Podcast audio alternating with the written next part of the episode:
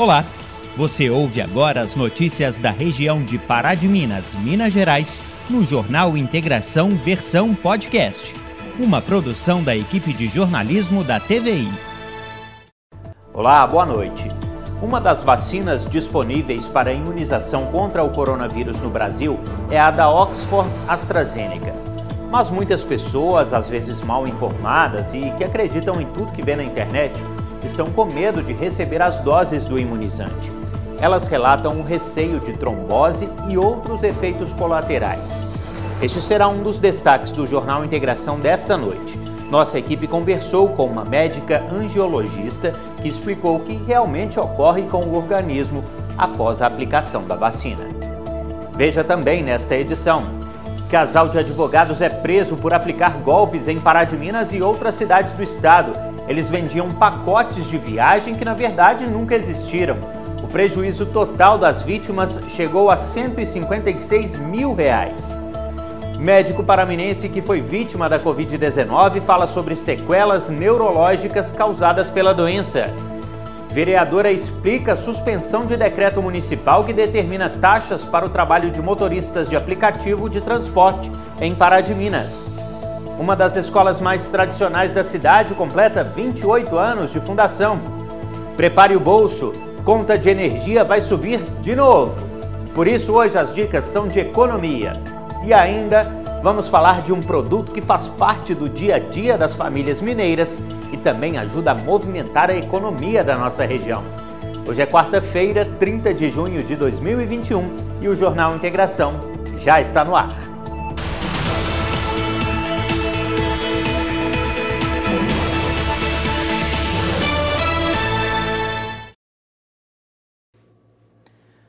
Boa noite. Um jovem de 28 anos morreu em um acidente de trânsito entre uma moto e dois ônibus na noite desta terça-feira, na Avenida Nossa Senhora da Piedade, no bairro Santos Dumont, em Pará de Minas. De acordo com a Polícia Militar, testemunhas disseram que um dos ônibus estava estacionado na rua quando um jovem de 22 anos teria chegado pilotando uma moto em alta velocidade, atropelando a vítima que estava a pé. Com o impacto, o rapaz foi lançado para baixo de um outro ônibus que passava pela avenida. O motorista do coletivo disse aos policiais que conseguiu parar o veículo antes que a roda passasse sobre a vítima. Testemunhas disseram ainda que depois de atropelar o pedestre, o motociclista perdeu o controle, bateu contra os dois ônibus e caiu. Ele foi levado por populares à UPA 24 horas com ferimentos aparentemente graves. Um casal de advogados foi preso em Pará de Minas. A dupla aplicava golpes no município e também em outras cidades da região. As vítimas eram enganadas com vendas de pacotes de viagens que nunca existiram. As investigações começaram no final de maio, quando agências de turismo de Pará de Minas desconfiaram do casal que compravam pacotes de viagens utilizando cartões de crédito de outras pessoas. A Polícia Civil então descobriu a atuação criminosa do homem e da mulher. Estelionato, falsificações, falsidades que envolvia negociação de viagens e de pacotes com pagamento ou com utilização de dados pessoais de terceiros especialmente os cartões bancários ao serem aplicados para usar reservas de hotéis ou passagens aéreas. Isso começou a ser verificado, a levantar as nossas apurações que descobriram o envolvimento de várias pessoas. Aqui em Pará de Minas, o casal fez 40 vítimas do golpe. Já na cidade de Coronel Fabriciano, o número também é o mesmo. Em Belo Horizonte, cerca de 20 pessoas também foram enganadas. Mas a Polícia Civil trabalha na hipótese de mais pessoas terem sido aplicadas no golpe, já que a dupla atuava em boa parte do estado. Tudo a partir de intermédio das agências daqui da cidade. Então a investigação que partiu desse ponto apurou, né, levantou informações a gente concluiu a investigação com pedido de prisão, porque eles não pararam de aplicar os golpes, foram presos e nós encaminharemos cópias disso para prosseguir a apuração tanto de novas vítimas nas cidades de Patinga, Coronel Fabriciano, Belo Horizonte e eventualmente aqui em Pará de Minas. O casal de advogados de 40 e 41 anos teriam começado os golpes em fevereiro deste ano. Só em Pará de Minas, o prejuízo das vítimas chegou no total de 156 mil reais. O problema disso é que tem passagens que foram parceladas, valor dividido, então eventualmente está marcado para fevereiro de 2022 ou futuramente. Aliás, aproveitaram também os golpistas a situação da pandemia. Então, eles acabavam convencendo o cliente de que a época agora não está oportuna, de que a viagem não seria interessante e transformava essa viagem em pacotes nacionais ou ofereciam outros tipos de viagens, também prosseguindo nessa atuação golpista. Para o delegado César Augusto Faria Freitas, os criminosos atuaram no início de forma correta para ganharem a confiança de clientes e serem indicados para os próximos. Pessoa que eventualmente viajou as primeiras vezes até que a viagem funcionou para quebrar a confiança, para romper a barreira ali daquela, daquele início de contrato, e depois a pessoa indicava para família, para grupo de empresa, para amigos. Então a atuação era bem personalizada. Em que pese a investigação ter descoberto que eles já mantiveram uma empresa de turismo com é, cadastro de pessoa jurídica, já mantiveram sites que atualmente está fora de ar. A dupla foi presa em Pará de Minas. De acordo com a Polícia Civil, a mulher já é conhecida no meio policial. A investigada tem uma extensa ficha criminal de envolvimentos em tipos de golpes, estelionatos, essas outras situações. Como mostramos ontem aqui no Jornal Integração, na segunda-feira, durante a reunião dos vereadores, foi apresentado um projeto, um decreto, na verdade, para reavaliar a taxa cobrada aos motoristas de aplicativo de transporte que atuam em Pará de Minas. Nossa equipe conversou com a vereadora Márcia Marzagão para entender um pouco mais sobre esse processo. A proposta foi apresentada durante o último encontro dos vereadores. O documento busca suspender a taxa de R$ 473,70 cobrada aos motoristas de aplicativo que executam o serviço de transporte de passageiros em Pará de Minas. O decreto foi elaborado em razão de uma irregularidade que nós identificamos. Há uns dois meses atrás, os motoristas de aplicativo procuraram alguns vereadores porque estava havendo algumas divergências e quando nós pedimos a, le a legislação que regulamentava o serviço no município, nós fomos surpreendidos com um decreto. De fato, existe uma norma federal que concedeu né, a autorização para que os municípios regulamentem o serviço, mas isso existe um limite. Ao verificar o decreto, eu percebi que o prefeito tinha extrapolado as competências do executivo, ele tinha inovado ao regulamentar a lei federal através do decreto e instituído a cobrança de uma taxa. Então, o meio adequado é a assustação para tornar sem efeito aquele ato em razão da ilegalidade manifesta. A vereadora reforça que existe a necessidade da cobrança, mas que o valor tarifado deve ser instituído por lei. Nós elaboramos o projeto de lei, regulamentamos todo o serviço, inclusive né, a gente entende que a taxa é indevida porque é um serviço como qualquer outro e precisa ser tarifado. Entretanto, isso tem que ser instituído por lei da forma que foi feita e agora o Executivo tem o prazo de regulamentar a legislação que foi aprovada na semana anterior aqui nessa casa para estabelecer essa cobrança de uma forma legal. O decreto, assim que for promulgado, ele já susta o legislativo, então ele já não tem mais validade e após a sanção fica valendo a lei que a gente aprovou aqui na Casa Legislativa. Márcia explica agora quais serão os próximos passos para que a decisão da Câmara seja colocada em prática. Agora é um processo legal mesmo de formalização tanto da legislação que foi aprovada, né, agora ela foi para o executivo para ser sancionada, e quanto ao decreto, ele não exige sanção, porque ele é um ato da Casa Legislativa, ele não tem essa sanção do executivo, ele vai ser através de promulgação, e o anterior, de fato, vai ser realmente sustado pela ilegalidade manifesta no excesso. Estamos de volta e vamos direto conversar com a Júlia Mendonça, que vai atualizar os números da Covid-19 em Pará de Minas. Júlia, boa noite. Boa noite, Felipe. Boa noite você que acompanha o Jornal Integração. Eu atualizo agora os casos de coronavírus aqui em Pará de Minas e a prefeitura confirmou 16 novos casos de ontem para hoje aqui na cidade e também dois novos óbitos. O primeiro era um paciente de 52 anos que estava internado no Hospital Nossa Senhora da Conceição e era portador de hipertensão arterial. A segunda paciente tinha 81 anos e também estava internado na unidade.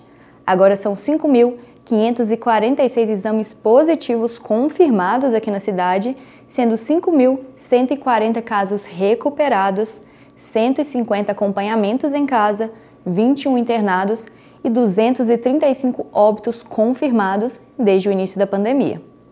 Agora, de acordo com o Hospital Nossa Senhora da Conceição, hoje temos 29 internados confirmados com a doença na unidade, são 17 aqui de Pará de Minas e 12 de outros municípios, e também temos quatro suspeitos. Um é aqui da cidade e os outros três de outros municípios.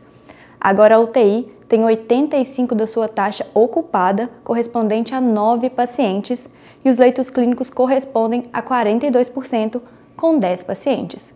E essas foram as atualizações dos casos de coronavírus aqui em Pará de Minas. Uma boa noite para você e eu volto com você, Felipe. Júlia, muito obrigado, boa noite e até amanhã. Uma das vacinas disponíveis para imunização contra o coronavírus no Brasil é a da Oxford AstraZeneca.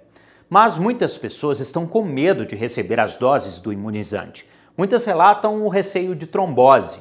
Nossa equipe conversou com uma médica angiologista que explicou o que realmente ocorre com o organismo após a aplicação da vacina.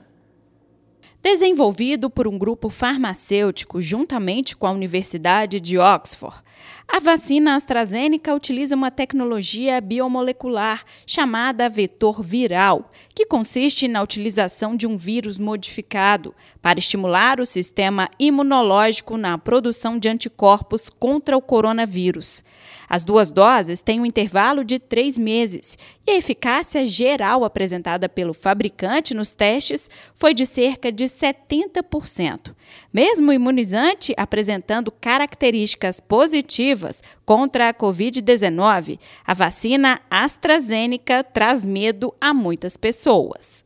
Todos os estudos mais robustos que a gente tem hoje são baseados no Reino Unido e na comunidade europeia, que a gente tem mais de 34 milhões de pacientes que foram vacinados com a AstraZeneca. Então, esses estudos mostraram o quê? Realmente houveram alguns casos de trombose, mas trombose atípica.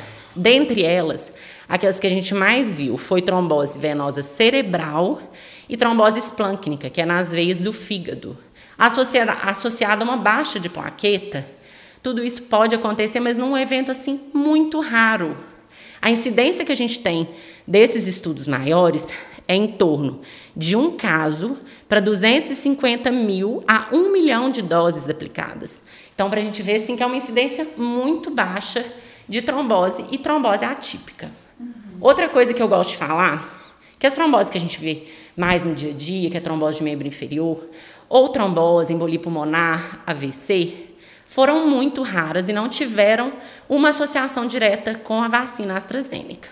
Os possíveis e raros casos ainda estão em estudo, mas como a vacina é de vetor viral, acredita que os anticorpos atuam nos fatores plaquetários, em especial no fator 4. Como a coagulação é alterada, pode acontecer a trombose. A médica angiologista explica quem não deve tomar a vacina AstraZeneca? Pacientes que tiveram uma plaquetopenia, que é uma diminuição de plaqueta, induzida pela heparina, que a gente chama de HIT. É um caso muito raro e um evento, um evento muito particular de cada paciente. Segundo caso, paciente que tem alguma alergia a algum componente da vacina AstraZeneca. Terceiro caso, pacientes que, por exemplo, tiveram alguma trombose ou arterial ou venosa, ou uma plaquetopenia, que é a queda de plaqueta, com a primeira dose de qualquer outra vacina do Covid. Aí tem contraindicação ao uso da AstraZeneca. Uhum. E as grávidas, elas são indicadas, né? elas podem se vacinar? É uma dúvida importante.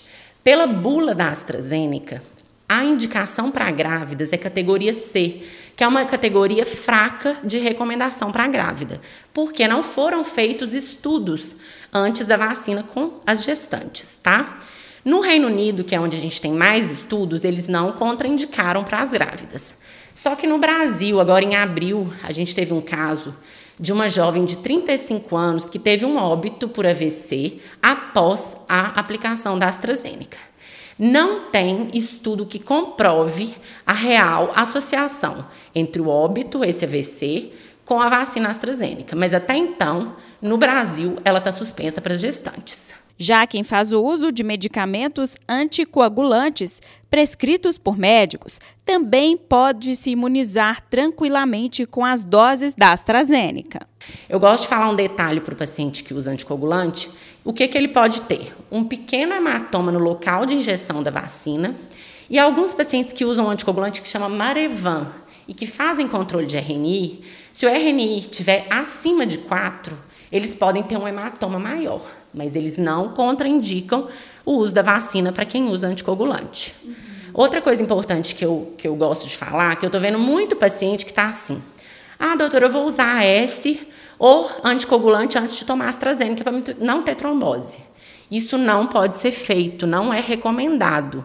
Muito menos o AS, que não tem nenhum fator que vai associar com a trombose do, da vacina. Então, isso não é recomendado.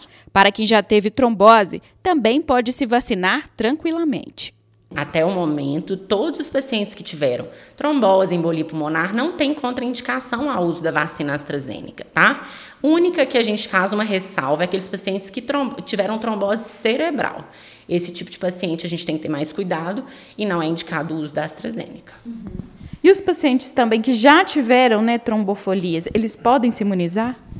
É, não tem contraindicação aos pacientes que têm trombofilias ao uso da AstraZeneca, porque já foi comprovado que o mecanismo de desenvolvimento de trombose pela vacina é completamente diferente daquele pelas trombofilias. A recomendação é se imunizar contra o coronavírus. Por isso, a médica angiologista alerta sobre a importância da vacinação a incidência de trombose pela AstraZeneca, a incidência real, é muito baixa. Se for pensar na população em geral, uma paciente que usa anticoncepcional oral ou é tabagista tem uma incidência muito maior de desenvolver trombose do que um paciente que vai usar AstraZeneca, tá? Se fosse assim, nenhuma mulher em idade reprodutiva poderia estar usando anticoncepcional. E isso não é verdade, tá?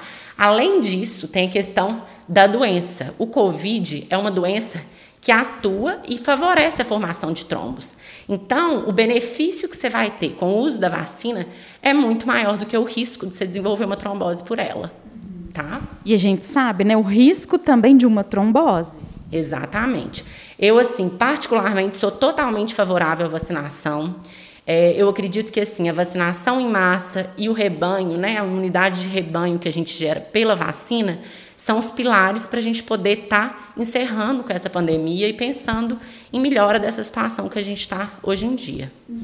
E claro, né, se o paciente tiver com medo, ainda tiver aí dúvidas, é necessário a consulta, né, com o especialista, o angiologista. Com certeza, eu sempre falo, pacientes que é, têm particularidades, têm algum caso diferente, têm dúvidas assim muito diferentes do que a maioria da população, eu oriento procurar um angiologista para a gente estar tá avaliando a contraindicação ou não à vacina. Mas em geral, a grande maioria da população tem que usar a vacina. Não é novidade que a Covid-19 deixa sequelas nos pacientes que já se recuperaram. A doença que assola o mundo desde 2020 apresenta sintomas durante o quadro de infecção e até mesmo depois da recuperação. Relatos de pessoas que já se recuperaram da Covid, mas alegam sequelas deixadas pela doença, são cada vez mais frequentes. Segundo uma pesquisa do INCOR, Instituto do Coração, cerca de 80% dos pacientes do estudo apresentaram confusão mental, além de perda de memória. A COVID ela não causa apenas doenças pulmonares, ela pode causar também é, apresentar após a doença ou concomitante à lesão pulmonar é, lesões neurológicas, né? Como, como por exemplo ela pode causar um quadro de esquecimento, ela pode causar o quadro de alteração de leitura, alteração de fala, né, são umas alterações sensoriais que a pessoa pode ap apresentar. E isso na fase mais aguda da doença, que depois, mesmo no decorrer da, da sua recuperação, ocorre essa melhora clínica nesse sentido. Pode ocorrer também quadro de depressão, quadro de ansiedade, que, é, que são os, os mais comuns, porque o Covid ele ataca o sistema nervoso é, central e o sistema nervoso periférico. Essas são as complicações mais comuns da parte neurológica. Há também relatos de alterações dos nervos periféricos, lesando alguma paralisia é, de algum nervo periférico, ou seja, deixa de movimentar as pernas ou o braço por aí. A felicidade da recuperação da doença é imensa, porém o drama que envolve o coronavírus pode durar mesmo após o período de infecção, de acordo com o quadro de cada paciente. Quando a pessoa tem o um quadro neurológico é, psicossomático, um quadro de depressão, um quadro de angústia, um quadro de transtorno de ansiedade, aí sim você usa é, medicamentos para esse tipo de sintoma. Né?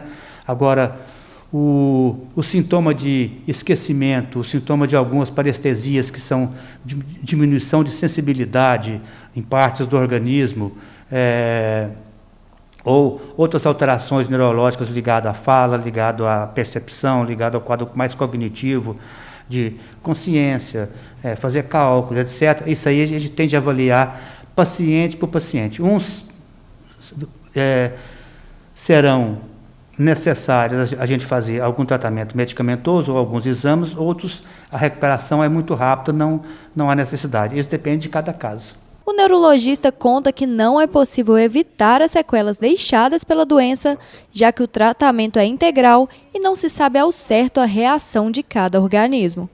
Quando ela está acometida né, pela doença, o, o tratamento ele, ele visa a melhora de um todo e não visa a melhora de uma, determinada, de uma, de uma determinada parte clínica da patologia, seja ela neurológica, seja, seja ela pulmonar ou seja ela tromboembólica, né? que são embolias que pode às vezes piorar o quadro pulmonar. Então, na fase aguda da doença e na recuperação dela, o tratamento é voltado para um todo, o organismo num todo e não só em determinadas áreas. O recado vem de quem trabalha há anos na área da saúde e que inclusive sentiu na pele o sofrimento causado pela doença. O neurologista havia tomado as duas doses da vacina, mas ainda assim passou mais de 50 dias internado. O importante na experiência que a gente teve com, com como paciente de Covid grave foi que não é uma doença que ocorre apenas nos conhecidos, nos amigos, no vizinho, não, ela pode ocorrer com a gente igual que aconteceu em mim, né? Que tive uma doença, uma doença inicialmente uma doença viral comum e evoluindo para uma doença pulmonar grave, com 75% dos pulmões inflamados, né? Então, eu nunca tive medo de ter covid. Eu tinha medo da, da reação que o meu organismo poderia ter ao Covid. Esse era o meu maior medo e, infelizmente, teve uma reação extremamente grave. Né? Mas o que, deixa de, o que eu deixo de, de conselho para quem está me vendo é que acredite que a doença pode chegar até você. Né? Infelizmente, talvez eu não acreditasse, né? por por ter pouco contato com pessoas, exceto aqui no consultório, se é uma pessoa é, atualmente mais caseira, mas a doença chega sim. Se ela tiver de chegar, ela vai chegar. Se a gente não tomar o devido cuidado, ela vai, ela vai chegar até a gente. Como eu já tinha vacinado a primeira vez e já tinha tomado a vacina, é, a segunda dose é, em poucos dias, a gente acaba relaxando um pouco, achando que a doença não vai chegar. Mas ela chega sim e pode complicar, pode ficar grave então, a gente tem de acreditar que a gente pode pegar essa doença. Neste tempo tão desafiador imposto pela pandemia, muitas famílias vêm passando necessidades. Falta até o que comer. Como a União faz a força, um empresário de Pará de Minas teve a iniciativa de fazer uma campanha para arrecadar alimentos. Você confere as informações agora de como pode ajudar com a repórter Isabela Bani. É isso mesmo, Felipe. E olha só, essa ação com certeza aí ajuda várias pessoas necessitadas neste momento de pandemia. E olha só, a gente vai conversar com o Miro agora, que teve né, a iniciativa de arrecadar alimentos para doação, né? Ô Miro, conta pra gente como que você aí teve essa ideia. Ó, oh, Isabela, é o seguinte, porque a gente vê que fome as pessoas têm todos os dias. Né? Já vem muito tempo a gente vê que as pessoas passando dificuldade, mas na pandemia agora isso agravou muito. Né? É, então, assim, eu pensei alguma maneira de ajudar né, alguém que está precisando, uma família necessitada, é com arrecadando alimentos para doação. Porque a gente vê que a fome não, não, não, escolhe o dia, a pessoa não escolhe o dia de, de ficar com fome, entendeu? E a ação também, eu pensei assim, tem que começar agora, porque às vezes a gente fala assim, eu vou fazer uma ação no mês que vem, ou no meio do ano, ou no final do ano, que é próximo a Natal. A gente tem que fazer isso é hoje. Né? Então eu pensei assim, vou fazer, e graças a Deus as pessoas abraçaram, entendeu, a causa, meus clientes, amigos, né, familiares, e, e assim, que estão trazendo o alimento para mim, e eu faço as cestas e dou para as famílias que precisam realmente. Entendeu? Bom, então as pessoas que quiserem vir, né, fazer a doação, qual que é o seu endereço aqui? Meu endereço aqui é Rua Antônio de Melo, número 54, no bairro Centro, aqui em Pará de Minas. É bem fácil a localização aqui, é esquina com a Rua Sacramento, entendeu? Então se importa trazer qualquer coisa, qualquer alimento, né, que a gente vai arrecadando, vai juntando e vai fazendo as cestas e ver a família que precisa e, e doa esses, esses alimentos. Nós temos que fazer a nossa parte porque, infelizmente, a situação está difícil para muita gente. Tem muita gente que não precisava, que nunca pediu o alimento, né? E hoje está com pai, mãe, filho, todos desempregados. E às vezes eles têm assim vergonha de pedir até no vizinho algo para alimento. Eu falo isso porque é, eu fui numa família que estava dessa forma. Eles tinham vergonha de pedir alimento. Nós descobrimos que eles precisavam de, de, de cesta. Aí começou dessa forma. Entendeu? Então, é qualquer coisa que a pessoa puder trazer, eu vou ficar muito agradecido. Muito obrigada, Miro, e parabéns pela iniciativa. Olha, gente, né? Isso fica também para os outros empresários aqui da cidade. O Miro tem uma loja, resolveu fazer isso. Cada um de nós também pode fazer a nossa parte, né? Então fica o convite aí para quem quiser ajudar com a doação de alimentos. Felipe, é com você. Nesta quarta-feira, a Escola Estadual Professor Wilson de Melo Guimarães completa 28 anos. A unidade de ensino, que conta com mais de 400 alunos matriculados, passa por uma reforma para receber os estudantes da melhor forma assim que as aulas presenciais retornarem. Com muita alegria e satisfação, funcionários e alunos da Escola Estadual Professor Wilson de Melo Guimarães comemoram os 28 anos de trajetória da Unidade Pública de Ensino. Desde o ano passado, o espaço passa por uma reforma para melhorar a estrutura física do prédio, que recebe alunos dos anos iniciais ao EJA, Educação de Jovens e Adultos. Muita alegria que eu venho aqui, né, parabenizar a nossa querida escola pelos 28 anos que ela está completando hoje, né? E assim, com muita alegria também comunicar a todos da comunidade escolar, uma novidade que é um sonho que todos os alunos, professores, todos os diretores que fizeram um excelente trabalho né, aqui com a gente, sempre lutou pela reforma da escola, né? E nós conseguimos a reforma agora, não é um mérito meu, né, mas de todos os, os diretores, toda a comunidade escolar que sempre quis essa reforma. Então hoje nós estamos finalizando a reforma da escola Professor Wilson, né? Com muita alegria nos 28 anos.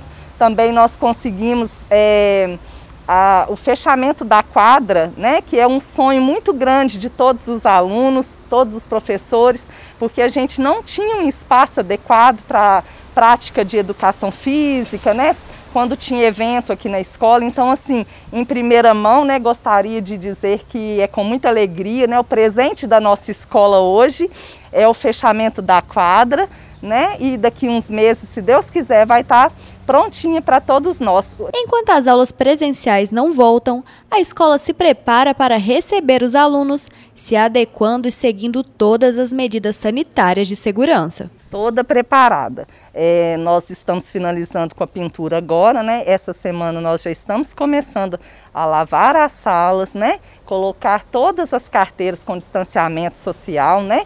Deixar tudo prontinho para receber o aluno com segurança. A diretora ainda fala sobre a expectativa em receber os alunos no novo espaço e dos serviços que a escola oferece.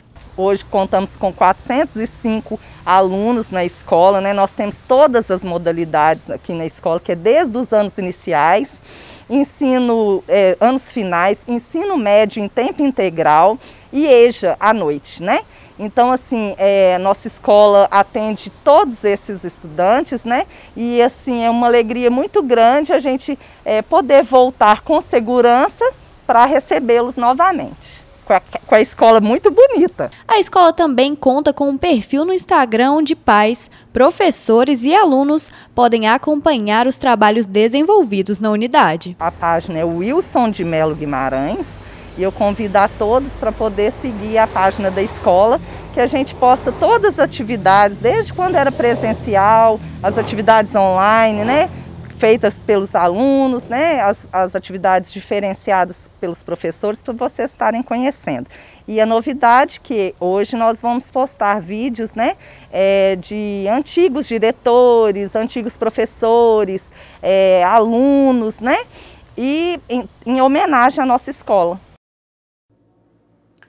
21 de junho foi o dia do mel produto que faz parte de receitas tradicionais dos mineiros e também movimenta a economia aqui de Pará de Minas. Veja agora uma reportagem especial, um show de informações e imagens feitas pelo programa Minas Rural. Meu nome é Romeu, eu sempre morei em Pará de Minas, trabalho com apicultura desde que formei em florestal técnico agropecuário. Meu irmão tinha um apicultor que tinha abelha no, terreno dele. Esse apicultor foi tirou as abelhas e nós colocamos lá naquele lugar que já tinha área fechada ali, colocamos duas colmeias. Eu tinha teoria na, na, na sala e chegava e praticava. Eu me impressionou primeiro a organização social. O ser humano deveria copiar. Eles são perfeitos à medida que você conhece o que elas fazem, é só você deixar elas trabalharem que elas, elas vão te dar retorno. O apicultor, eu falo que ele tem que ser uma pessoa extremamente observadora. Ele tem que começar observando o, o meio ambiente. Se tem flor, se tem água de qualidade. Isso aí é o básico para começar, para você começar a escolher um local para você instalar um apiário. Então existem as distâncias de estradas movimentadas, trilhas, né, onde passam pessoas, escolas, casas estábulos, aviários, granjas, que a gente faz uma média no, no mínimo 300 metros. Depósitos de bala, rapadura, engenhos de açúcar, 2 quilômetros, porque isso aí é atrativo para a abelha. A abelha às vezes vai lá buscar esse tipo de material e deixa de ir na flor. E distâncias de lixões, tanques de decantação, a gente recomenda no mínimo 5 quilômetros. Isso é muito importante para você não ter problema com a segurança das pessoas e dos animais, né? Porque as abelhas elas podem levar a óbito, quanto à contaminação do produto, no caso de lixos, né? E ela adquirir, né? Pegar lá um, uma rapadura, uma garapa e tentar fazer né, dali o mel. Outra coisa que está assim, tá em foco hoje em dia é questão de você montar um apiário perto de culturas que utilizam agrotóxicos ela vai na flor de uma, de uma plantação que seja, que utiliza né, um agrotóxico, e ela se contamina quando ela não morre no campo. Fora que ela tem uma mortalidade, às vezes, total da colmeia. O ideal é você chegar no terreno com o sol nascendo, marcar, deixar as colmeias posicionadas para o nascente do sol. E a meia sombra, uma sombra rala, debaixo de uma árvore muito grande, esfria muito. Fumigador, sem ele, é o apicultor da região que não trabalha, apicultor brasileiro, né, no caso. Quem trabalha com a abelha africanizada. Sem a fumaça, a abelha parte para agressão, para espantar o inimigo, não deixa de ser nosso. Bater uma fumaça. Fumaça, elas acham que é fogo. E saem da defesa, as que ficam na porta são soldados. Elas saem e vão chupar mel. elas acham que pode precisar de ir embora. Para produzir os favos, elas precisam estar de barriga cheia. Então a gente jogando fumaça, elas vão partir para procurar alimento. Aí você vai esperar ali em torno de uns 20 segundos para você abrir a colmeia. Dá tempo delas ir encaminhar para o lado do mel. E, e à medida que elas chupam mel, fica de barriga cheia, elas não conseguem dobrar a bundinha para ferroar. Aí você vai trabalhar mais tranquilo, você vai ter, vai ter menos mortandade de abelha, porque se ela ferroar, o ferrão vai ficar junto, vai sair junto com o ferrão o intestino dela. O apicultor consciente, ele vai tirar o excesso de mel da colmeia, e não o mel todo. A preferência delas é consumir o novo, deixar guardado. Então nós vamos tirar esse excesso de mel. O produto principal é o mel, né? E nós temos o mel, temos a cera, temos a, o pólen, temos o própolis, geleia real, o veneno de abelha e a produção de rainhas. Hoje o próprio mercado ele é exigente. Quando o produtor chega para apresentar seu produto ao mercado, a primeira coisa que ele vai precisar saber é se ele tem a legalização, se ele tem um órgão que legalizou a venda daquele produto. É muito importante que o produtor, desde o início da atividade, já começa né, a, a, trabalhar dentro dessas boas práticas, dentro de um manejo adequado, né, dentro das normas de, de higiene adequadas, para que você, desde o início, tenha um, no final um lucro, né, o que você almeja, né, que é um produto que tem aí um valor no mercado. Hoje, o produtor ele tem que profissionalizar. Então ele tem que trabalhar em cima da legislação, porque se ele não cumprir a legislação, o produto dele não entra no mercado. Meu objetivo maior é ter um produto que agrada o freguês, entendeu? Fora disso é, eu quero estar aqui morando no campo aqui, então uma vida tranquila, que para mim sossego é a maior riqueza. Bom, esse foi o Jornal Integração desta quarta-feira.